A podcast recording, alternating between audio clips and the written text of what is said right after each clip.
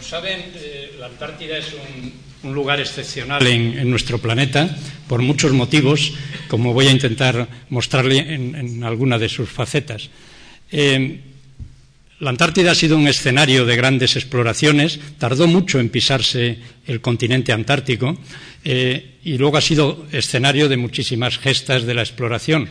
Es el quinto continente más amplio, es muy grande la Antártida, es eh, unas 28 veces más grande que España, unos 14 millones de kilómetros cuadrados, lo que es, el continente antártico, porque la Antártida es más que eso. Eh, se considera Antártida, desde la perspectiva del Tratado Antártico, todas las tierras, mares y hielos más allá del paralelo 60 de latitud sur. Es decir, que también es Antártida los mares que circundan a ese continente. Está aislado de los demás continentes desde hace mucho tiempo, no siempre lo estuvo, como comentaremos en la historia geológica, y supera los 2.000 metros de altitud media. A veces eh, nos confunde ver esa Antártida plana eh, y debemos ser conscientes que el Polo Sur está a unos 2.900 metros de altitud sobre el nivel del mar, casi como las cumbres de los Pirineos. A esa altura está esa planicie del Polo Sur. Eh, allí se han medido temperaturas de menos 89,2 grados centígrados, la más baja registrada en la superficie de la Tierra, vientos de hasta 340 kilómetros por hora. Y esto sí que es una paradoja eh, en su conjunto, es el continente más árido de, la Tierra. Y es una paradoja porque contiene más del 90% del hielo terrestre. Este hielo recubre la Antártida, hoy lo sabemos bien, leerán en los libros a veces el 90, el 95, solo queda un 0,3% destapado de hielo en, verano en la Antártida. Y ese hielo es la mayor reserva de agua dulce que hay en el planeta. Casi las tres cuartas partes de toda el agua dulce que hay en la Tierra está en la Antártida. No, en el Ártico, donde también hay hielo, pero no es comparable dado la diferencia de grosores que tiene ese hielo. Porque en la Antártida la media de grosor es unos 2.200 metros. Hay, zonas de la Antártida que se acercan a 5 kilómetros de, grosor de hielo en, vertical. Ese hielo, si se derritiese todo, cosa que no puede ocurrir en escalas humanas, no va a ocurrir de ninguna manera, supondría unos 66 metros de subida del nivel global del océano. Y tiene otras peculiaridades también desde el punto de vista humano. En la Antártida nunca ha habido una población nativa. No, hay eh, pobladores como en el Ártico, pueblos esquimales de diversas etnias. La Antártida, una vez que fue descubierta, pues han ido exploradores, hoy en día científicos, técnicos, eh, turistas en los últimos tiempos, pero no hay eh, nativos de la Antártida. Y tiene otra componente que es un caso especial, único en el mundo, de gestión administrativa multinacional. La Antártida no pertenece a ningún país y es un 10% de las tierras emergidas del planeta. Es un caso, como digo, excepcional de un tratado muy exitoso, el Tratado Antártico, que ha conseguido, desde que se estableció en 1959, entró en vigor en 1961, lo que era su fin principal, que la Antártida no se, convirtiese en lugar de discordia internacional, cosa que podía haber ocurrido después de la Segunda Guerra Mundial, cuando los países, varios de ellos, empezaron a poner sobre la mesa ciertas reivindicaciones territoriales de sectores de, la Antártida. Y esto pues, lo ha logrado muy exitosamente este tratado. Como decía, en, la Antártida eh, se han desarrollado muchas gestas de, la exploración eh, mundial. No son estas que voy a reseñar, ni las primeras, eh, en las cuales incluso España tuvo una presencia muy remota en 1604 con Gabriel de Castilla y aquella quizá primera eh, vez que se vislumbró el territorio antártico, pero sí son las que ahora incluso motivan este ciclo, que estamos en el centenario de estas expediciones que les voy a, comentar ahora mismo. Eh, he puesto en primer lugar la expedición con el buque el, el en 1911-12, dirigida por Roald Amundsen, un expertísimo explorador del Ártico, pero que también había estado en la Antártida antes. Amundsen había estado eh, en la expedición de Gerlache, belga, eh, fue, de hecho, eh, aquella expedición la primera que pasó una invernada en, la Antártida, porque el buque quedó allí atrapado.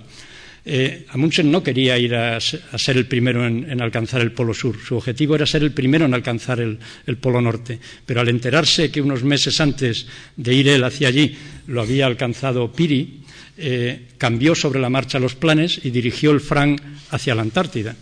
Eh, aquella es la imagen del día, ese es el día que será exactamente un siglo después de que, se pisó por primera vez el Polo Sur. eh, Amundsen y cuatro compañeros, uno de ellos está tomando la fotografía, eran cinco, el 14 de, diciembre de 1911 eh, pisaba la Antártida. Robert Falcon Scott, británico, dirigió un par de expediciones a la Antártida. La primera en 1901-4 con el buque Discovery, se le suele llamar esas expediciones con el nombre del buque que usaron, y otra posteriormente con el buque Terranova que es en la que terminaría alcanzando el Polo Sur, como saben, pero este grupo de cinco hombres perecieron en el itinerario de, regreso. Hay otro protagonista de esa etapa de, la carrera por el Polo Sur, como se, conoce, que es Ernest Shackleton, que fue miembro de esta expedición primera de Scott, él, iba en aquella expedición, que dirigió otra en 1907-9 que llegó a 160 kilómetros del Polo Sur y que hizo grandes aportaciones al conocimiento geográfico y del magnetismo y de ciertas muestras eh, que tomaron. Quizás más conocido por esta expedición que desarrolló cuando ya el Polo Sur había sido conquistado, que pretendía cruzar por primera vez la Antártida, pasando por el Polo Sur la expedición del Endurance, que quedó atrapado en el hielo, que se hundió y que se ha convertido quizá en la mayor gesta de lucha por la supervivencia que ha habido nunca. ¿no? Casi dos años perdidos en el hielo, 28 hombres, eh, ninguno pereció y consiguieron regresar con vida. Eh, Shackleton no pisó esos objetivos, pero ha quedado como un símbolo de, todas esas hazañas exploratorias. Eh, la Antártida ha cambiado mucho desde esa época de, hace un siglo. Los modernos satélites, las modernas bases, esta es la modernizada base norteamericana del Polo Sur, el antiguo domo que está casi, casi enterrado por el hielo, ha sido sustituido ahora antes justo de la celebración del Año Polar Internacional, en 2006, por estos edificios y unas nuevas antenas, los modernos buques entre los que está nuestro Espérides, capaces de, obtener esas imágenes del fondo oceánico de gran precisión, y ha cambiado ese contexto que ya no lleva en general a, la gente a la Antártida a conseguir logros en una carrera entre naciones, sino lo contrario, a cooperar en este contexto de estos doce primeros países que constituyeron el Tratado Antártico y en un círculo en el que afortunadamente está hoy España también como miembro consultivo del tratado, uno de los 28 países que tienen desde 1988, que ingresó España con esa categoría, capacidad decisoria en lo que se haga con la Antártida. Y en la Antártida se toman las decisiones por unanimidad, es decir, que no es un papel eh, pequeño y nuestro gobierno, nuestro Ministerio de Asuntos Exteriores está presente en esas delegaciones y en el futuro de ese continente. Y en lo que es el lado científico, eh, hay esta organización que es previa al tratado, incluso un año antes se estableció, que es producto del anterior año polar internacional. En 1958 se constituyó un comité para coordinar lo que los países deben y pueden investigar en la Antártida en proyectos comunes para optimizar y hacer más eficaces esos trabajos. Y España está integrado también desde finales de los años 80 en esta organización. La, Antártida suele verse, y es verdad, como un territorio eh, no contaminado, uno de los más preservados del planeta. de hecho, el tratado impide los desechos nucleares, el establecimiento de ciertas actividades contaminantes allí. Y así es, las tierras, los mares antárticos están bien conservados, pero no quiere decir que estén intocados. De hecho, en el, siglo XIX la, caza en el mar y la pesca pues estuvo muy desarrollada. Se mataron más de dos millones de, focas, de esa manera que ven. Un solo buque pues llegaba a matar más de 60.000 focas buscando las pieles. En el siglo XX fueron sobre todo las ballenas. En los años 20, 30 del, del siglo XX se establecieron varias estaciones balleneras en la Antártida. Llegaron a operar más de 200 buques. Se mataron del orden de 1.300.000 ballenas. La gran ballena azul pues llegó casi a, extinguirse. En muchas playas de la Antártida se pueden encontrar eh, esos restos. En los años 1900, finales de los 70 y sobre todo en los 80, se acercaba un momento crítico, que era que el Tratado Antártico en un principio preveía que pudiese revisarse, si lo reclamaba algún miembro, después de 30 años. Como era del 61, eso iba a ser en 1991. Y los países empezaron a despertar en ellos expectativas, entre otras los minerales. En la Antártida está casi todo tapado por el hielo, como hemos dicho, pero no hay duda que hay minerales. Algunas evidencias son claras, como los minerales metálicos en la península antártica, donde es esta fotografía con depósitos de, cobre. Se sabe, evidentemente, que hay grandes depósitos de carbón aquí en las montañas transantárticas o de hierro por aquí en, la Antártida Oriental. Incluso hay una razonable certidumbre, no, constatada del todo, de que hay eh, algunos metales, incluso muy valiosos como el platino, debajo de mil o mil y pico, dos mil metros de hielo, porque aquí estarán esas rocas que existen en Sudáfrica, por este lado, que estuvo enlazada por el mar de Weddell a la Antártida, o en Australia. Es decir, hay provincias mineras en los Andes, en, Sudáfrica, en Australia, que por la historia geológica de esos continentes, eh, pues pueden tener esos materiales. Entonces, esto llevó a una serie de discusiones diplomáticas y tensiones que terminaron culminando en algo que se firmó aquí, en este Palacio de Congresos de, la Castellana, a pocos metros de donde estamos ahora mismo, eh, en el año 1991 hasta por tres veces se reunieron las delegaciones aquí en Madrid porque no llegaban a un acuerdo, volvían a sus países a hacer consultas y finalmente llegaron a un acuerdo en el año 91 de establecer lo que se conoce hoy en día como el Protocolo de Protección del Medio Ambiente Antártico llamado Protocolo de Madrid, por haber sido firmado en esta ciudad. Esta foto es de cuando en este mismo lugar se celebró en el año 2003 la 26 reunión consultiva del Tratado Antártico, que es cada año en un país distinto por orden alfabético. ese protocolo, eh, que se ha convertido en, uno de los pilares esenciales de lo que se llama el sistema del Tratado Antártico, que es más que el propio tratado, una serie de convenciones, acuerdos eh, alrededor. Pero hoy en día es un eje fundamental y para el futuro lo va a ser del tratado. Y en particular sus anexos, que leyendo esto pues ya ven de qué tratan, ¿no? de, estas cuestiones que eh, al final van a materializar de facto lo que el tratado preveía de dedicar la Antártida a la paz, a la ciencia, a la protección del medio ambiente. El protocolo de verdad sienta las bases para ello. Y aquellas cosas que incluso yo mismo, cuando fui las primeras veces a la Antártida, veíamos de esos escombreras de residuos, porque cuesta mucho llevar cualquier cosa a la Antártida, pero cuesta lo mismo volver a retirarla. Las emisiones eh, a, las costas, todo eso pues se ha visto muy eh, reducido. El protocolo, de cara a lo de los minerales, establece una moratoria de, de 50 años en las que no se puede eh, eh, explotar minerales en la Antártida, desde que entró en vigor. El protocolo entró en vigor en el 98, porque en la Antártida entran en vigor las cosas una vez que las ratifican las legislaciones, los parlamentos de los países, y eso ocurrió en el 98. Eh, es decir, que hasta el año 2048 no se puede eh, explotar minerales en la Antártida, lo cual no es una fecha de caducidad del tratado, como algunos a veces confunden al mezclar ambas cosas. Y en los últimos años, algo que eh, preocupa, bueno, preocupa y toma la atención del tratado es el turismo. Hoy en día van a la Antártida entre 40 y 50 mil turistas al, año, en operadores que están en general bien organizados, que transmiten sistemas de, protección y de funcionar adecuados, que asisten a las reuniones como observadores del Tratado Antártico, pero eso no evita que a veces ocurran cosas como esta del buque Explora hace dos o tres años y del Bahía Paraíso, otro buque que hace años también naufragó.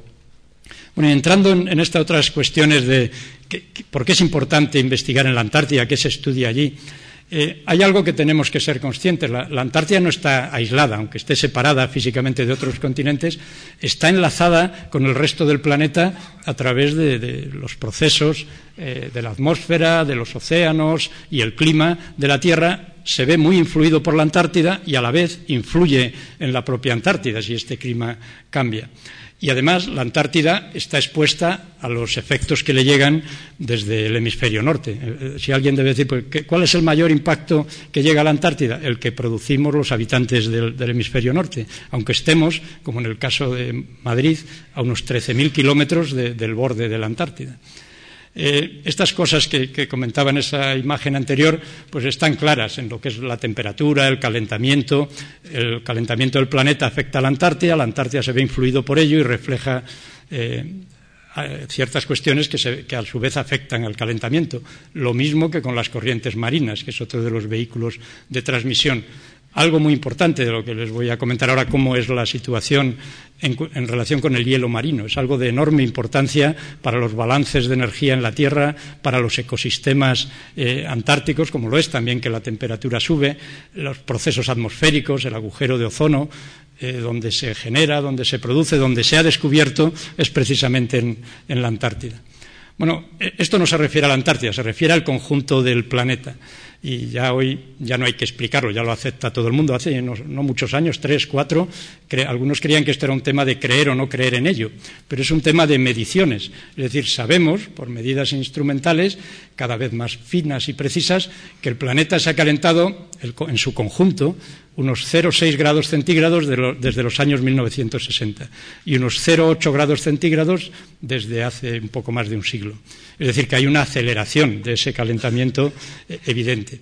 Y esto lo sabemos cada vez con más precisión. año a año van saliendo trabajos, ven este del 2009, en el que nos dan esto a escala general nos lo dan en, los terrenos emergidos, en, los océanos, incluso comparando el hemisferio norte y el sur. Ven que el hemisferio norte se ha calentado un par de décimas de grado más que el hemisferio sur en, este mismo eh, periodo. Y algo que hay que ser consciente es que esto no ocurre en paralelo y en igual medida en todas partes. Incluso hay lugares que no se calientan, sino que en ese mismo tiempo se han enfriado. Entonces, eso de utilizar lo que uno ve, percibe en, su entorno y hacerlo general, pues es equivocado y, lleva muchas veces a opiniones eh, que no son válidas. Como ven aquí hay colores de todo tipo. Pero lo que pone de manifiesto esta imagen es que las tres zonas que más se han calentado de toda la Tierra en estos 50 años, que están aquí indicados, son zonas polares. Es el Ártico canadiense, esta zona de Siberia y la península antártica, no toda la Antártida, la Antártida occidental. De hecho, la, península antártica, esa zona de la Antártida Occidental, es la zona que más se ha calentado de todo el, hemisferio sur. Y lo han hecho considerablemente más que esa media que, decíamos, que ese valor de conjunto del planeta. Porque si decíamos que era 0,6 grados, aquí ven que, por ejemplo, la, península ibérica, el Mediterráneo occidental, se ha calentado aproximadamente el doble que, lo que lo ha hecho el conjunto del planeta. Pero que estas zonas polares que decía lo, han hecho unas. Eh, cinco veces más, cuatro o cinco veces eh, más. Como decía antes, esto tampoco hay que pensar que todo el año es que haga más calor. Como ven aquí, en, la península antártica, no hay esa mancha oscura, casi negra, en septiembre, octubre, noviembre, que allí no es el otoño, allí es la primavera. ¿Eh? Ni, ni, la hay tampoco mucho en el verano. Esto es el verano en la Antártida. Eh, sin embargo, sí que, sí que ocurre en el otoño antártico, en el invierno antártico. Entonces, esto también hay que tenerlo en cuenta, porque sus consecuencias de cara al mar helado y a ciertos procesos allí no son los mismos, porque no siempre es de día, etcétera. Incluso estas cosas, aunque están basadas en datos científicos, eh, van mejorando, porque la ciencia se basa en datos y esos datos no, existen, hay que irlos consiguiendo, hay que utilizar modelos que son cada vez mejores si los datos también son mejores. Y esta imagen, que muchos la habrán visto, ya no sirve. Este es un modelo pre-2008, que nos decía que, que la Antártida, en general, en unos 50 años anteriores, en general se había enfriado, que son los colores azules, que solo se había calentado este sector. De hecho, el panel intergubernamental para el cambio climático, el IPCC, en su último informe de diciembre de 2007, dijo que en la Tierra todos los continentes, como ven aquí, se habían calentado en el último siglo y en los últimos 50 años de esta manera. Ven que todas las gráficas apuntan para arriba, en Asia, en Europa, en África, etcétera, que lo había hecho el planeta en su conjunto, que lo había hecho las zonas emergidas, los océanos, y que solo había una excepción en eso, que era la imagen anterior, la, la Antártida. Pero eso ya no es así. A los pocos meses, en 2008, en la primavera, salió este trabajo en la revista Nature, en la portada, que decía, retrabajando datos anteriores y mejoradas con nuevas, mejorados con nuevas observaciones de satélite, que la Antártida también se había calentado en su conjunto. El próximo informe del IPCC no podrá decir eso, como tantas otras cosas que se suelen ver superadas por lo que predice unos años antes. Lo que para que se había calentado unas décimas, poco, la Antártida Oriental, y bastante la Antártida Occidental. el sitio crítico para esta cuestión del calentamiento es la península antártica y la zona del mar de Bellinghausen en particular. Y hay unos lugares clave que nos dan los datos de verdad fiables para esto, que son los que tienen aquí, y que aquí he puesto un poco más grandes, eh, más en grande, para que vean el grado de fiabilidad que tienen estos datos. Algunos de ellos no son muy significativos y que nos dan una tendencia extrapolable para un siglo eh, de qué eh, puede ser el valor del calentamiento existente. Y como ven, está en general entre, esto no es significativo, 20 grados, pero sí lo es estos 11 grados. Puede eh, haber valores del orden de 11 grados o de 3,3. Sin embargo, ven aquí que ponen en la, Amundsen Scott el, nombre de la base norteamericana del Polo Sur. Ahí, sin embargo, hay enfriamiento eh, en, ese, lugar y se espera que lo haya. Claro, este aumento de la temperatura en las zonas polares tiene más consecuencias que donde no hay hielo, porque el hielo se funde y en particular donde es delgado, en particular en el, en el mar. Y eso tiene grandes consecuencias. El que ahora mismo, ahora estamos en septiembre, es el el máximo de frío en la Antártida y el máximo de extensión de mar helado.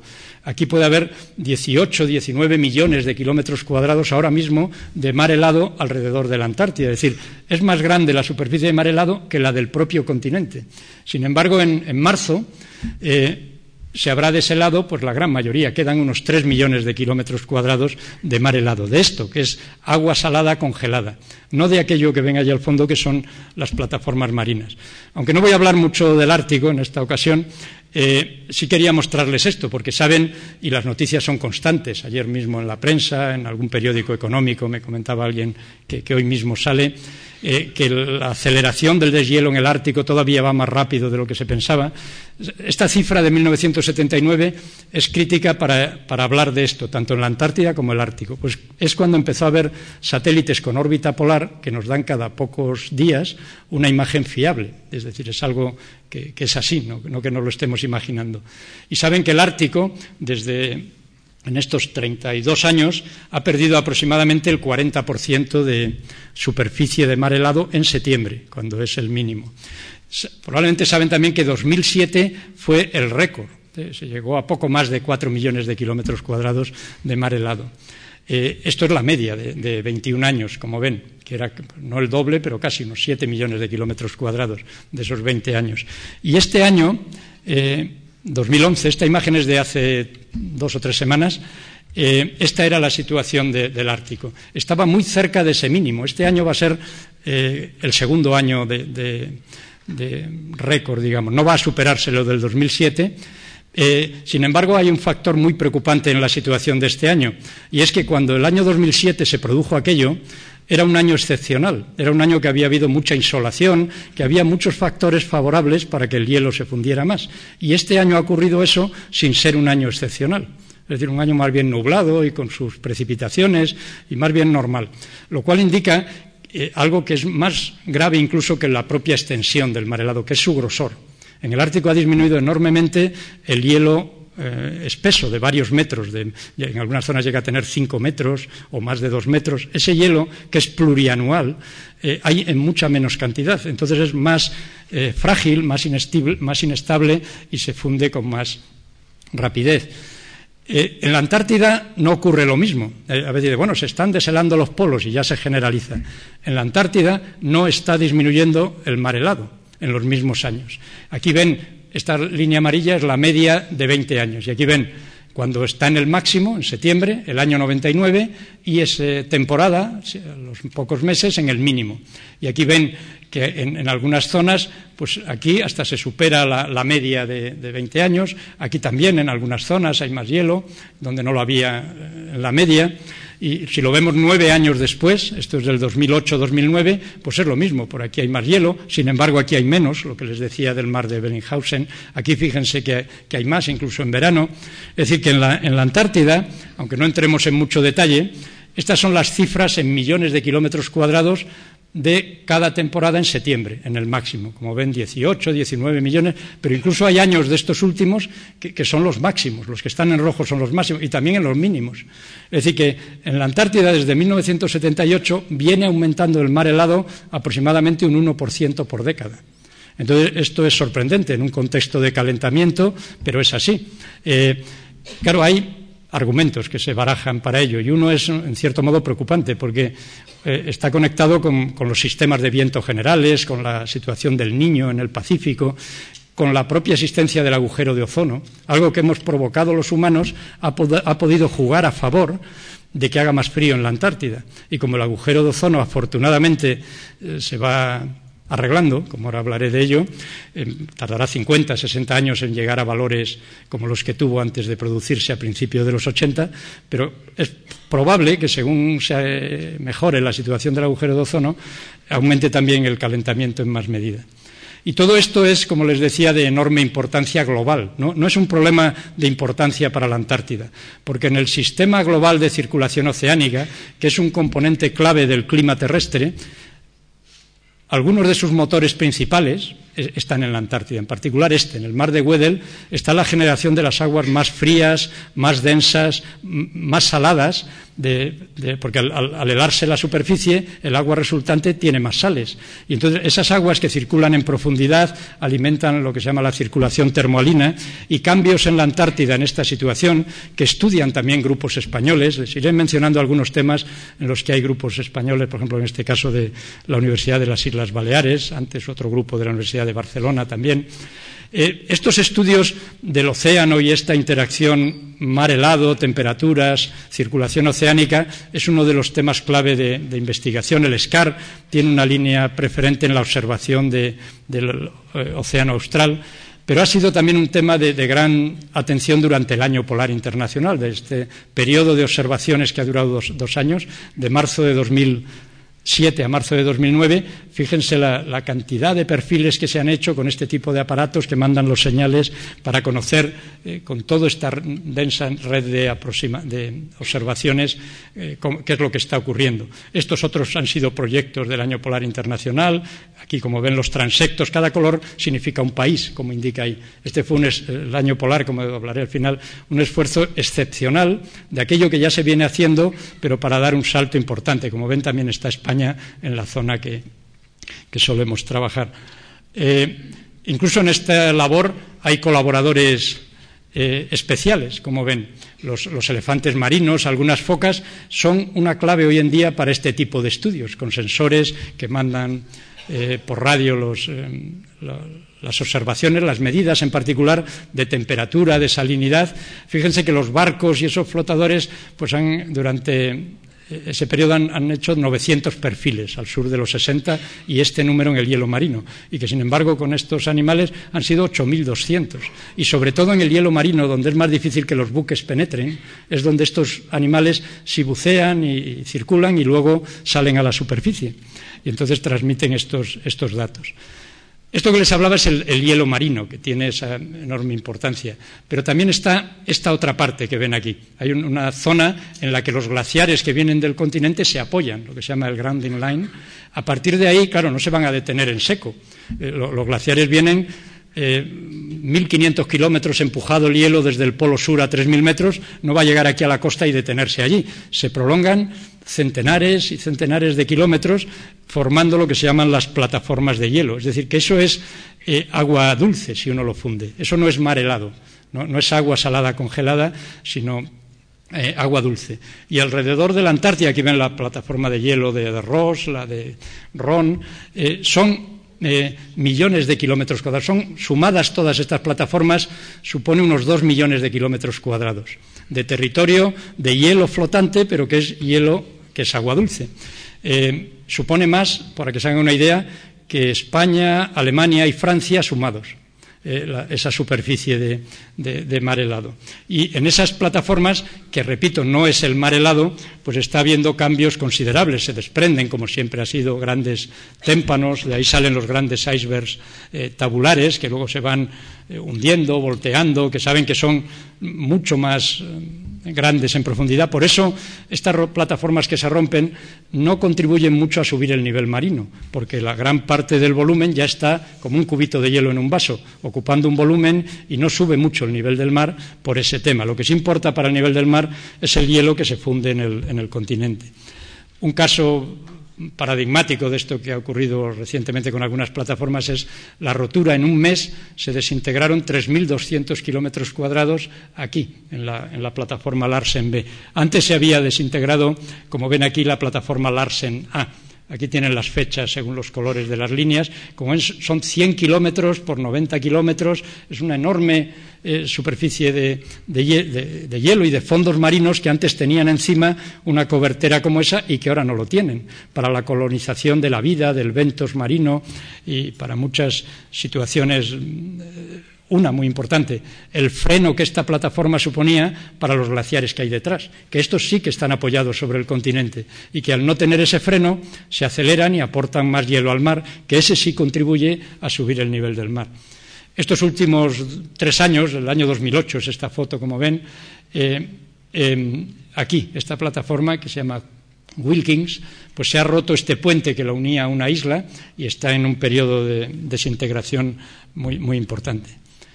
Claro, la, Antártida, aparte de esos procesos que allí tienen lugar, es una plataforma de observación eh, magnífica. Está muy lejos de las zonas habitadas, de los focos donde se produce la contaminación y mm, a una altitud considerable, la observación astronómica, por ejemplo, es una plataforma hoy en día, la Antártida, eh, muy importante. Eh, gracias a esas observaciones en la Antártida, por ejemplo, se descubrió la generación del agujero de ozono que se genera allí por las bajísimas temperaturas que se dan al final del invierno. Y se descubrió gracias a que se venía midiendo desde los años 60. Eh, esto a veces justifica el por qué hacer mediciones de algo que uno no sabe en principio si va a cambiar o no, o por qué ir a hacerlo a ciertos lugares. Estas eran mediciones en tierra, los círculos rojos, y lo han seguido siendo. Y a, partir de aquí, de finales de los 70, se detectó en 1982, se empezó a ver y luego corroborado por satélites, que son los círculos azules, que disminuía la cantidad de ozono en unidades Dobson en, esa zona. Es esa, mancha rosa, unos años más grande, más pequeña, siempre en octubre. En el año 82 es cuando empezó a aparecer, que indica bajos valores de, de ozono. Eso hizo saltar todas las alarmas, porque la defensa de esa capa de ozono en la estratosfera, a unos 30 kilómetros de altitud, era clave para frenar la llegada de la radiación ultravioleta para la vida y eh, se llegó a firmar el protocolo de Montreal y se han detenido las emisiones que la producían. No hay duda que eso ha sido generado por los humanos y ha sido un caso quizá el más importante de hacernos dar cuenta de en qué medida nuestra actuación puede llegar a afectar a ciclos naturales de una manera muy rápida, de una manera irreversible, incluso de una manera peligrosa para la propia vida en la Tierra. Esto, desde que se entró en vigor el protocolo de Montreal, eh, mm, es difícil que vaya a más, no ha ido a más ningún año de los máximos que había alcanzado, pero tampoco irá a menos regularmente cada año. Habrá situaciones como estas que ven, que unos años es mayor, otras menos. Esto es el año este pasado, en septiembre de 2010, que fue un poco menos que el 2008, porque la atmósfera es inestable y las circunstancias de cada año son distintas. Todo esto, no, digamos el ozono, pero lo que hablábamos de la temperatura, del, del mar helado, tiene una enorme influencia en los ecosistemas. Tiene aquella incidencia que decíamos a nivel global, pero también en los ecosistemas locales. El aumento de temperatura, el que haya disponibilidad de agua dulce, como ocurre, porque se funde el permafrost, porque hay circulación de agua en los frentes de los glaciares, sobre todo en la península antártica, eh, influye mucho en los ecosistemas terrestres, en los lagos, en, los arroyos que allí se generan, en las aguas subterráneas, incluso el permafrost hace de nivel impermeable, y también el que haya o no haya mar helado eh, influye, eh, y eso puede variar con muy pocos grados de temperatura que aumente, en, los, en la adaptación de, los animales eh, que viven en el medio marino, que son muy sensibles y que han conseguido una adaptación muy frágil a esas condiciones tan peculiares de la Antártida, que no es solo de mucho frío, es verdad que hace mucho frío, pero es también, y de manera muy importante, de un tipo de iluminación muy especial. Hay meses de noche completa, eh, meses de, de luz las 24 horas. Entonces son cadenas tróficas muy delicadas donde hay elementos como el krill, pues que son base de alimentación de pingüinos, de ballenas, de, eh, unas cadenas en las que si hay una interferencia, bien por un fenómeno natural como el cambio climático o humana, como podría ser con la sobreexplotación de alguna especie. El krill se ha visto a veces como algo eh, interesante para explotar por su poder, nutritivo, pues puede eh, ocasionar distorsiones considerables. De hecho, aquí ven, eh, se, está investigando mucho en este tema.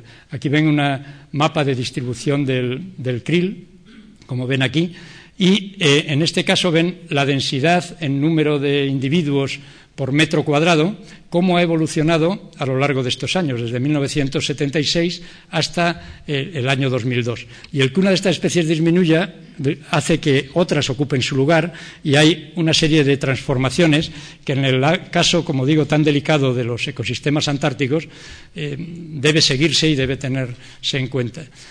Eh, con los pingüinos, que son el habitante más característico, y sobre todo en la región de la península antártica, están ocurriendo cambios considerables en, sus poblaciones. En estos temas de la ecología marina que les mencionaba antes, en esto de los pingüinos también hay grupos españoles eh, trabajando. Probablemente Dolores Baqué, en la segunda conferencia de este ciclo, que ella es de ese ámbito, les hablará bastante de los microorganismos, de la, vida en el mar.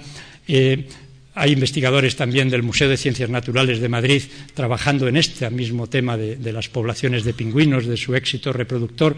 Ven que los pingüinos Adelia, que son los más numerosos en este caso, que son estos, aquí, de hecho, su escala, fíjense que está en unas cifras mucho más grandes que las de las otras dos especies eh, aquí mencionadas, los Gentoo y los Chinstrap, o barbijo, que se llaman estos.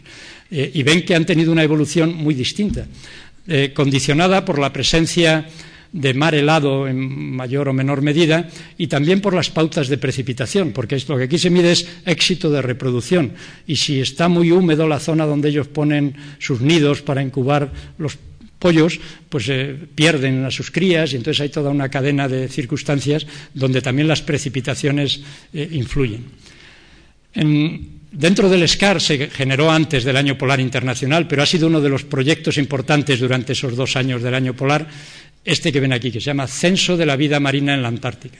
Y se viene haciendo un censo, hay otro proyecto asociado que se llama Marvin, que es una base de datos de toda la información sobre la vida marina, lo cual es mm, importante para conocer el estatus actual para mm, detectar evoluciones futuras, si están aumentando, y para hacer modelos, predicciones de hacia dónde pueden ir las cosas. Aquí ven buques de diversos países, eh, incluso los operadores turísticos, que es esa eh, línea roja, eh, colaboraron en, en, este trabajo. algo que está muy conectado con la vida y que preocupa a nivel global, es un tema muy importante para todo el planeta, pero en el caso del Océano Austral eh, hay una atención especial a ello, es el tema de la acidificación del océano. Al haber más CO2 en la atmósfera, el océano es el gran sumidero de CO2. Pues según ha ido subiendo la cantidad de CO2, como ven, casi 100 partes por millón en los dos últimos siglos, se conoce incluso de miles de años la cantidad de CO2, aunque no se midiera porque está en las burbujas de aire contenidas en, en el hielo, en la Antártida en particular. A la vez que eso ocurre, que aumenta el CO2 en la atmósfera, disminuye el pH, es decir, se hace más ácida el agua del océano. Y un agua más ácida es corrosiva para eh, el aragonito, para la calcita, para los caparazones y esqueletos de muchos animales marinos. Y entonces eh, las proyecciones, tal como están los eh, panoramas de evolución del CO2, se espera que se ocurra en un grado, como ven aquí, por encima de medio punto de, pH en, en, el próximo siglo, para el año 2100. Y conectado también con la vida, es un tema que, últimamente el propio Tratado Antártico está muy atento a él y todos los proyectos científicos aplicando medidas para ello, es la introducción de especies foráneas, de especies que muchas de ellas son invasivas, es decir, que encuentran, y más en un contexto de calentamiento como el actual y sobre todo en la península antártica, especies que, al no tener competidores van a desarrollarse enormemente. En el pasado, saben, lo veíamos en las fotos o alguna que saldrá luego, que se llevaban perros a la Antártida. Amundsen llevó perros, Scott llevó los ponis, aquellos siberianos que le dieron peor resultado. Eh, eso, con la entrada en vigor del protocolo de Madrid, se prohibieron, ya no se llevan perros a la Antártida, ni se tienen esos invernaderos en las bases, ni se tiene cuidado con las aves en particular y los huevos, las cosas que se, lleven. Pero por todos estos vías que están aquí indicadas, mm, llegan a la Antártida los operadores, los buques turísticos. Vamos gente que venimos de haber estado antes en otros sitios y cada vez hay más protocolos de actuación en los buques, en las bases, para limpiarse el calzado, sobre todo la vestimenta, antes de desembarcar en la Antártida. Fíjense que solo esta campaña, que son los datos que he podido encontrar aquí, eh, los programas, porque a veces decimos, no, los culpables de esto son los turistas. Bueno, en la Antártida van los turistas y también los que tenemos la suerte de poder ir a investigar allí. Y fíjense que solo ligado a operaciones científicas con los eh, logísticos asociados, pues fueron en esa campaña unas 4.400 personas, que había y hay más o menos 60 y tantas bases, 60 buques que parten de 30 ciudades diferentes, de Sudamérica, de Sudáfrica, de Australia, de Nueva Zelanda, y el turismo hoy en día, como les decía, es en torno a, 45.000 eh, personas. También se va en avión a, a la Antártida, luego veremos algún otro caso. Y para ir al interior del continente. Eh, hay pocos afloramientos de roca, pero que tienen interés estudiarlos. Pero hay también estas zonas que ven aquí de hielo azul, de blue ice, que aparte de servir de pista de aterrizaje con ruedas a los aviones, es el lugar donde se encuentran y se han encontrado la mayoría de los meteoritos en la Tierra. Más, del 90% de los meteoritos que están en las colecciones del mundo vienen de la Antártida. Y vienen de estas zonas porque el hielo con su flujo los concentra, los saca a la superficie, los vientos catabáticos se llevan la nieve. No es porque caigan más meteoritos en la Antártida que en, otro sitio, que no, es así. Y están normalmente al, pie de relieves de montañas que las hay en la Antártida, a veces tapadas por ese grueso manto de hielo, pero aquí ven la, cordillera transantártica, la que era el obstáculo principal para Amundsen, que viajó desde aquí, para Scott, Shackleton, que lo hicieron por aquí, en su camino al, Polo Sur. Eh, tiene más de 4.000 kilómetros de longitud esta cordillera, de la que son estas fotos. O aquí ven las Elbrus Mountains, que son las montañas más altas, es del tamaño de los Pirineos, más o menos, esta cordillera. Eh, donde hay montañas, como ven, extraordinarias, unos 2.000 metros de desnivel tienen estas paredes. Y allí está la montaña más alta de la Antártida, esta que, ven aquí, el Monte Vinson, que es un poco más alto que el Mont Blanc, 100 metros más alto que, el Mont Blanc. Y eh, que en el año 1990, Pedro Nicolás, que es el que hacía esta exagerada presentación mía antes, eh, y yo, pues estando bastante aislados, también subimos a este pico para hacer, recoger una serie de muestras a lo largo de toda esta arista. Nuestro campamento base estaba por allí, estábamos solos, estuvimos muchos días solos aquí y pudimos al final llegar a esta cumbre que era bastante más baja, ¿no? 5.000 metros comparado con las grandes cumbres de 8.000 metros del Himalaya es poca altitud, pero sí enormemente aislada, ¿no? El punto más cercano habitado aquí, bueno, habitado, un campamento era a 200 kilómetros de distancia. Y como ven, eh, afloran las rocas hasta la misma cumbre del, Monte Vinson.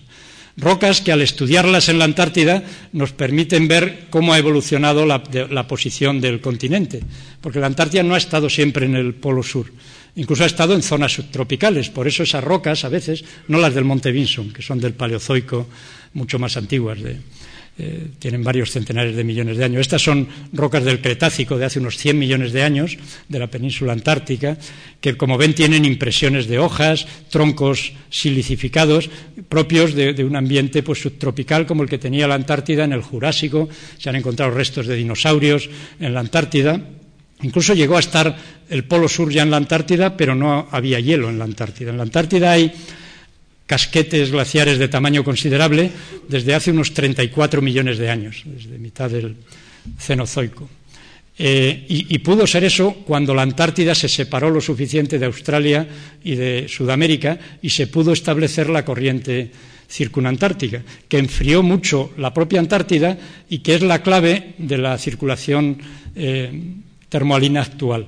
Cuando se abrió este pasillo, se puso en conexión las dos masas de agua más grandes del mundo, el Atlántico y el Pacífico. Antes no era posible esa conexión. Por eso estudiar la evolución geológica de todos esos grandes pasillos oceánicos nos permite conocer por qué el clima ha evolucionado en la Tierra de esa manera. Porque, eh, como ven aquí, el istmo de Panamá eh, se cerró hace unos tres millones de años. Antes estas aguas se iban por ahí, es decir, que la corriente del Golfo no podía, y esas cosas están conectadas porque antes eh, había hielo, no había en el Ártico, son, cuestiones que nos permiten entender el funcionamiento de estos procesos en la Tierra. Igual que hacer un seguimiento de la actividad sísmica, volcánica, del campo gravimétrico, campo magnético. Aquí ven los epicentros de terremotos en la Antártida. Ven que hay muy pocos terremotos dentro de la Antártida. Están casi todos eh, alrededor, en esos relieves submarinos circundantes. En esto, a lo que se le presta atención, en este esfuerzo, como ven, multinacional, de nuevo, durante el Año Polar Internacional, esto les da una clarísima imagen de lo que ha supuesto eso, por ejemplo, en el establecimiento de estaciones de GPS y de sísmica hasta el año 2006 y después del año 2008. Como ven, eh, se ha multiplicado y ha sido un esfuerzo que ningún país puede abordar aisladamente, aunque es verdad que unos lo hacen en mucha más medida que otros. Esa ocasión del Año Polar Internacional ha servido, aquí ven en, azul los dos años que ha abarcado, de marzo del 2007 a marzo del 2009. Fíjense algo muy importante, la observación desde satélites hoy en día.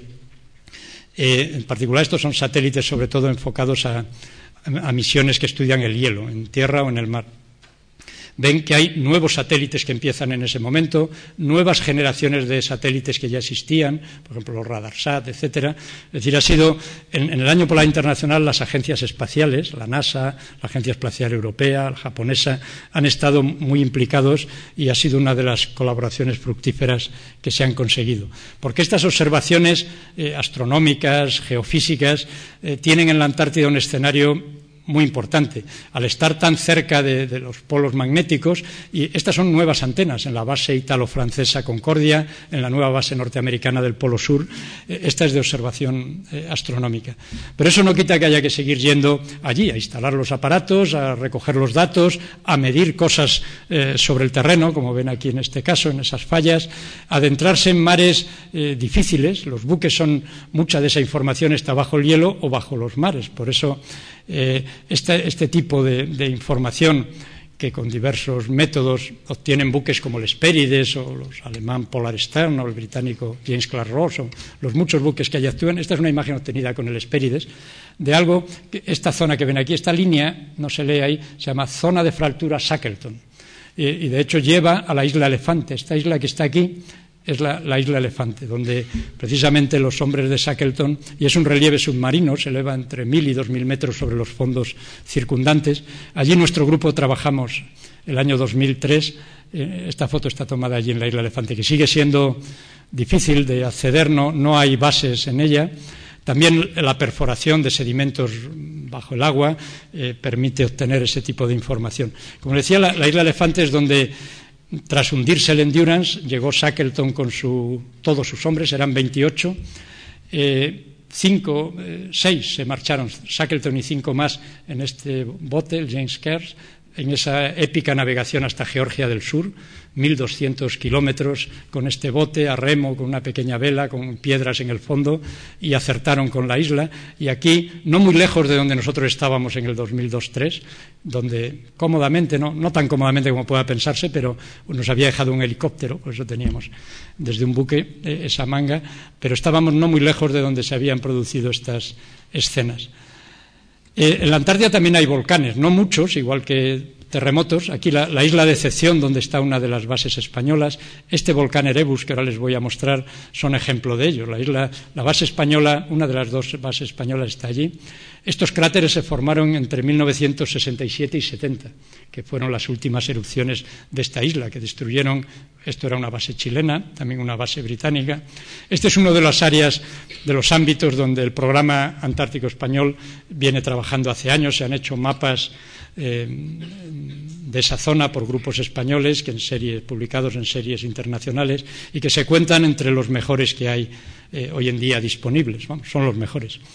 Eh, igual que ciertos trabajos que han hecho grupos españoles de la Universidad de Barcelona, de la Universidad de Granada, sobre eh, la geología y geofísica marina en el entorno del estrecho de Bransfield. También el Instituto Español de Oceanografía ha tenido un papel en estos estudios y fue pionero en algunos de los trabajos que, se han hecho en esta zona.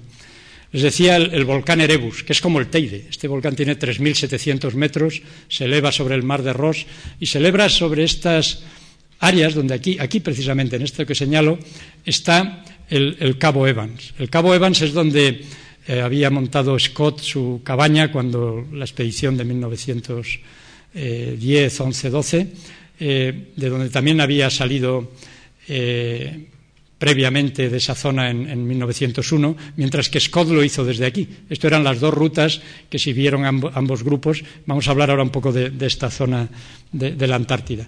Aquí ven en el itinerario de regreso los lugares donde fueron muriendo los compañeros de Scott y él mismo. Eh, esta es la cabaña que había hecho en su primera expedición, la del Discovery, y aquí está el Cabo Evans, donde está la cabaña de, la expedición del Terranova. ¿no? Eh, y esto es una muestra de cómo ha cambiado la Antártida. Esta es la cabaña de Scott de 1901, la de la expedición del Discovery. Es una cabaña, la habían comprado en Australia y desmontada la llevaron aquí y la instalaron. Ahí dentro están sus vestimentas, sus cacharros, las focas allí muertas que, usaban para la grasa y están, como, como, ven, está al ladito, andando son 10 minutos, de la mayor base que hay hoy en día en la Antártida. La base McMurdo, norteamericana, es algo fuera de comparación con cualquier otra base. Cuando estuvimos allí el año pasado, había 1.200 personas en, la base, 200 personas trabajando en el campo, apoyados por helicópteros. Es algo que no tiene parecido en otras bases. Aquel monte que ven allí, que les voy a mostrar luego, se llama Observation Hill, es donde eh, hicieron una cruz los compañeros de Scott tras eh, recuperar, vamos, después de que fallecieron en, el regreso. Esta es la cabaña en un grabado de, esos años de 1901 con el Discovery y esta es la cabaña hoy en día. Está todo igual porque esta zona no ha venido turismo y el frío hace que no se haya eh, estropeado mucho, aunque hay un proyecto ahora en marcha de restauración de monumentos históricos de este tipo, que se está aplicando en la otra cabaña, en la del Cabo Evans. Esta es la cabaña que Scott, ya experto de la vez anterior, no compró en Australia, eh, sino que la trajo desmontada desde Inglaterra, con maderas mucho más gruesas y mejores, era más grande. Esto que ven aquí era un, aditamento para los ponis, están allí todas las em, parcelillas de los, de los ponis con sus nombres eh, grabados en las maderas y, le están arreglando el tejado porque se estaba entrando la nieve. es el mismo lugar donde eh, un siglo antes está tomada esta fotografía. Esto, es como está ahora. Estas fotos las tomé el año pasado, 2010, y ven no solo sus alimentos, sus cacharros, también tenía un, pequeño laboratorio. Eh, había tubos de ensayo y ciertas estufas y aparatos, porque saben que Scott siempre unió a sus expediciones esos labores. Y es emocionante, como comprenderán ver, este es esas fotos tomadas del 2010 del mismo camastro en el que estáis sentado ahí Scott, incluso algunos calcetines y algunas de esas cosas que tenía siguen ahí. Está la misma mesa con un periódico de la época, las mantas, son los mismos elementos que, se conservan allí desde, desde entonces. Y esta es la cruz en Observation Hill, donde habíamos subido para tomar unas medidas con GPS, que domina la base de McMurdo. Allí está la cabaña Hat Point, es aquello, allí está la cabaña. Eh, en el momento que el rompehielos está rompiendo el mar, porque McMurdo tiene un gran problema logístico, es que el mar abierto varía según los años, pero está como a 10 o 15 kilómetros de aquí. Y un rompehielos tiene que estar semanas rompiendo este hielo para que luego el viento se lleve las planchas y pueda entrar una vez al año o cada dos años un buque capaz de traer el combustible para eh, no solo apoyar esta base, sino toda la logística del Polo Sur que se hace desde aquí. Eh, aquí pasó también, en esta zona, ahí en, el Cabo Evans, en esa misma cabaña que les mostraba, es donde se quedó el grupo. Es algo esto de lo que se habla muy poco en la historia y que es algo extraordinario. ¿no? Todos conocemos, y algunos hemos visto esa exposición que hubo aquí en Madrid el año pasado, hace ya dos, en el Jardín Botánico, Atrapados en el Hielo, la historia del Endurance y esta peripecia enorme aquí. Pero Shackleton quería cruzar la Antártida, quería salir por aquí. Entonces vino otro grupo aquí a esperarles con un buque que se llamaba Aurora. Y ese buque, sin comunicaciones, no sabían nada de lo que pasaba por allí. Y aquellos se quedaron dos años atrapados en el hielo. Y encima tuvieron la mala suerte de que una ventisca se llevó el buque. Se, fue eh, unido a unos hielos y, se marchó el buque y se quedaron aquí sin buque, sin conexión y esperando que un día aparecieran los que venían del otro lado y montando depósitos por aquí. Varios de ellos murieron, hay otro memorial allí, una cruz de ese, de ese grupo de, apoyo. Shackleton mismo fue a recuperarles tiempo después. todo eso es aquí. Como ven, en el Cabo Royds es donde había hecho Shackleton su, su cabaña en la expedición Nimrod en, 1907-9. Aquí está el Cabo Evans y aquí está pegado a Mazmurdo el Hatba. Y todo esto está al lado de algo que les voy a mostrar brevemente, una de las zonas más extraordinarias de la Antártida, la más grande destapada de hielo de toda la Antártida, lo que se llaman los dry valleys. Los valles secos, eh, esto es más árido que el Sáhara, hay menos precipitación que en el Sáhara y no tiene hielo desde hace muchísimo tiempo. Eh, muchísimo tiempo me refiero a decenas, centenares incluso de miles de años en, algún caso. Y fíjense el ambiente extraordinario, un sitio de verdad mucho más frío que la península antártica, con suelos helados, nunca la temperatura es sobre cero aquí y son varias decenas bajo cero eh, en invierno. Algunos eh, focas se han adentrado algo y, y, están momificadas, porque como apenas hay aves y no hay esa degradación, donde hay lugares que parecen de otro planeta. Se han probado aquí vehículos lunares o de estos que la NASA envía a Marte, donde hay el, lago más grande de toda la Antártida, siempre helado, menos en la periferia, el lago Banda, que, tiene incluso la temperatura en su fondo a veintitantos grados de, temperatura y no hay anomalías geotérmicas por la acción de la luz sobre esa superficie. Aquí está el único río también que hay en la Antártida, el río Onyx, que trae agua hacia este lago. Solo funciona como río tres semanas al año el resto del tiempo está parado. Ven que es como un desierto, cantos eolizados, eh, rocas erosionadas de esta manera, hay dunas, eh, es un área realmente muy distinta de lo que uno puede pensar que es la Antártida. Eh, como además no lo toca nadie ni lo ha tocado, pues son formas de una sutileza extraordinaria. Bueno, hoy en día hay, como ven, unas 60 bases en la Antártida. Esto que estamos hablando es aquí, la base Amundsen Scott. La mayoría de las bases son intermedias de este tamaño. Esta es la base polaca Artoski. No son, desde luego, como Mazmurdo. Aquí ven los depósitos de combustible. Hay hay una decena de estos grandes depósitos. España tiene estas dos bases en la Antártida, en la isla Livingston, en la isla Decepción, instalaciones pequeñas pero modernas y eficaces y que se han renovado, están renovando en los últimos años y que nos dan acceso a la comunidad científica española a trabajar en un área muy interesante de la Antártida, una de las más activas. Eh, apoyarnos también con nuestros dos buques, el Espérides en Las Palmas, que sobre todo da apoyo logístico, pero el Espéride tiene amplias capacidades investigadoras. Y esto vuelve a ser Madmurdo por mostrar de nuevo eh, otro grado de logística. Estos eh, grandes aviones eh, que aterrizan Galaxy son mucho más grandes que los Hércules. Los Hércules los utilizan para ir de aquí al Polo Sur. aterrizan sobre el banco de hielos, casi un auténtico aeropuerto, pueden llevar helicópteros, camiones dentro, así ven cómo se viaja, unas 70, 80 personas viajábamos de esta manera. Eh, todo eso es para apoyar la logística no solo de McMurdo aquí, sino también del Polo Sur en este lugar, porque allí eh, es una estación importante, eh, se vienen haciendo mediciones desde hace años. Esta estación se montó en el año polar internacional anterior, en 1957-58, y permite, como otros muchos lugares, estos estudios en el hielo, el hielo que contiene no, solo la, nieve prensada y congelada, sino también una valiosísima información. Y dado que es tan grueso en la Antártida, pues podemos extraerla. Aquí ven las tres principales eh, sondeos realizados hasta ahora. El propio hielo, la molécula de agua, los datos isotópicos que contiene nos dan información sobre temperaturas del pasado, pero las burbujas de aire nos dan algo único, es decir, aire, atmósfera del pasado.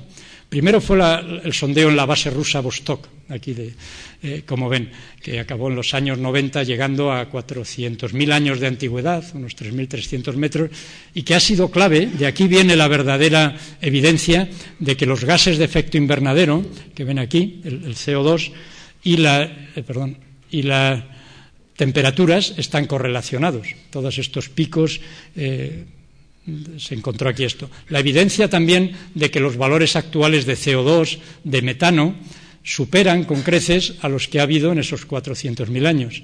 Y toda esta evidencia se ha visto no, ya corroborada, sino ampliada en, en, antigüedad con este otro sondeo. En el Domo C, en este lugar, allí ven la base italo-francesa de Concordia, se han perforado hasta ahora el hielo más antiguo obtenido en la Antártida, 800.000 años. Este es el hielo ahora mismo más antiguo datado y estudiado. Y entonces conocemos el CO2, el metano, las temperaturas existentes a lo largo de ese tiempo. Y se puede hacer la misma afirmación que hacíamos para 400.000 años. y vemos eh, la repetición de ciclos eh, cada 100.000 años más o menos, correspondiendo a esa variación orbital de la Tierra, pero también muchos otros detalles que se ven, eh, si esto entráramos en, en más detalles de ello, eh, podríamos hablar mucho, pero esto ha proporcionado unas evidencias de primera magnitud. Estos, eh, muchas publicaciones en las revistas más prestigiosas vienen de la información obtenida en estos sondeos de Vostok, primero, de Épica, del Domo C, este de 800.000 años. Aquí, en el Domo Fuji, se piensa que se podría llegar a, un millón de años de antigüedad en el hielo. No habrá hielo mucho más antiguo que eso, porque el hielo se funde en la base también. Y aunque haya hielo en la Antártida desde hace 34 millones de años, no se va a haber conservado ese hielo. Eh, también hay fusión por la base de los glaciares. Y estos círculos indican grandes áreas de las que hay muy poca información. En el futuro probablemente se focalice en esos lugares. Y algo que estos estudios han puesto de manifiesto es lo que ven aquí en unas pruebas de radar, la, presencia, precisamente bajo la base rusa de Vostok, uno de esos casos, de grandes masas de agua, de, lagos bajo el hielo. El lago Vostok fue el caso más excepcional que se ha descubierto, pero hoy en día se conocen unos 170 lagos de dimensiones considerables bajo miles de metros de hielo miles de metros, me refiero a 3.500, como el caso de, de Vostok, o más metros de agua. Lagos, que en este caso, que es el más grande, eh, llegan a tener unos 14.000 kilómetros cuadrados. Eso es el doble que la Comunidad de Madrid, no que la ciudad, que la comunidad. Llegan a tener pues 500, 700 metros de grosor de, agua dulce. Eh, y eso, en los últimos años, los últimos tres años, se ha constatado que no están tan aislados y, eh, como se pensaba, sino que hay unas redes de drenaje bajo el hielo que no funcionan siempre, se producen desbordamientos y funcionan esporádicamente, pero que conectan esos lagos y que están contribuyendo al desagüe de la base de los casquetes polares, también en Groenlandia, pero aquí en mucha más medida eh, de una manera muy importante. Las ideas de la glaciología, de los balances de masa del hielo, han cambiado en estos tres últimos años y van a cambiar muy considerablemente. Es esto lo que hay más o menos bajo el hielo, en un área destapada de hielo aquí cerca de los valles secos. Y todo eso conecta incluso con la exploración espacial, con esa luna Europa de Júpiter, que tiene hielo en superficie, que quizá tenga agua debajo, que la NASA está interesada en probar sistemas de explotación. Y todo esto motivó pues, que 50 años después del anterior año polar internacional, estas dos grandes organizaciones, el Consejo Internacional para la Ciencia y la Organización Meteorológica Mundial, decidiesen organizar este cuarto año polar internacional en la historia, que ha superado con creces a, los anteriores. Eh, ha habido 228 proyectos, unos mejor financiados que otros, no todos igual, unos 50.000 participantes de 60 países, se han invertido unos 1.250 millones de dólares americanos de financiación adicional para investigación, no contando infraestructuras, no contando bases, nuevos buques que algunos países han aprovechado también para, para hacer. Y se espera, naturalmente estamos recién acabado. Ha habido estos dos grandes congresos, este en San Petersburgo, el año 2008, recién acabado el periodo de observaciones, este el año pasado, 2010, en Oslo, en el que participamos 2.500 personas, y hay en abril del año que viene, en Montreal, en Canadá, esta nueva cita. Se han publicado mm, algunos textos un poco generales sobre el propio Año Polar Internacional, pero van llegando una enorme cantidad de publicaciones científicas en medios acreditados que, comparado con los años polares anteriores, como es lógico, porque el mundo ha cambiado mucho, eh, como ven, hay este tipo de cifras que aquí ven. Y hace un par de meses, unos tres meses, ha, salido esta publicación que tiene 720 páginas y da una visión global de lo que ha sido el Año Polar Internacional, su organización, eh, incluso sus resultados preliminares, eh, las redes de observatorios que se han montado, no solo en la Antártida, esto abarca el ámbito de los dos polos, el Ártico está presente en igual medida. Incluso, a pesar de que pesa mucho, pero está fraccionada, se la pueden descargar eh, a través de donde está que es enlazable con la página web a través de la página web del Comité, del Comité Español del SCAR. Si ponen en Google o así, pues SCAR Spain o SCAR España, eh, les llevará ahí y ahí se lo pueden descargar estas cosas. Y también todas esas otras publicaciones que mostraba antes. Y quería terminar, esto ya es lo último, Eh, ¿cómo, termino yo todo esto de lo que he hablado de tantas cosas? Pues he pensado que lo mejor era con un recuerdo a eso que empezábamos, ¿no? A esos hombres que son una muestra de otros muchos, ¿no? Que antes que ellos, en la misma época que ellos y después, pues se han empleado con ilusión, con esfuerzo, por llevar más adelante por las fronteras de la exploración, del conocimiento, también de, ciertos valores que nos acompañan a, los humanos. Y quizá esos grupos, quizá la, foto que a mí más me gusta es esta, no solo por estas botas que llevan, sino también porque no consiguieron llegar al Polo Sur, estaban a 160 kilómetros, ahí a 88 grados sur, pero consiguieron llegar todos con vida y seguir con ánimo para volver a intentar otras experiencias posteriores y nos han ido abriendo pues todos estos predecesores, también a nivel español, quienes se han ocupado de estos previamente, de hacer que España esté hoy en día involucrada en esto y nosotros y las generaciones que vengáis luego, aquí veo a muchos jóvenes, eh, os ilusionéis con ir a aportar algo a ese lugar que es extraordinario y que encierra muchísimas cosas eh, para descubrir y para explorar. Y muchas gracias.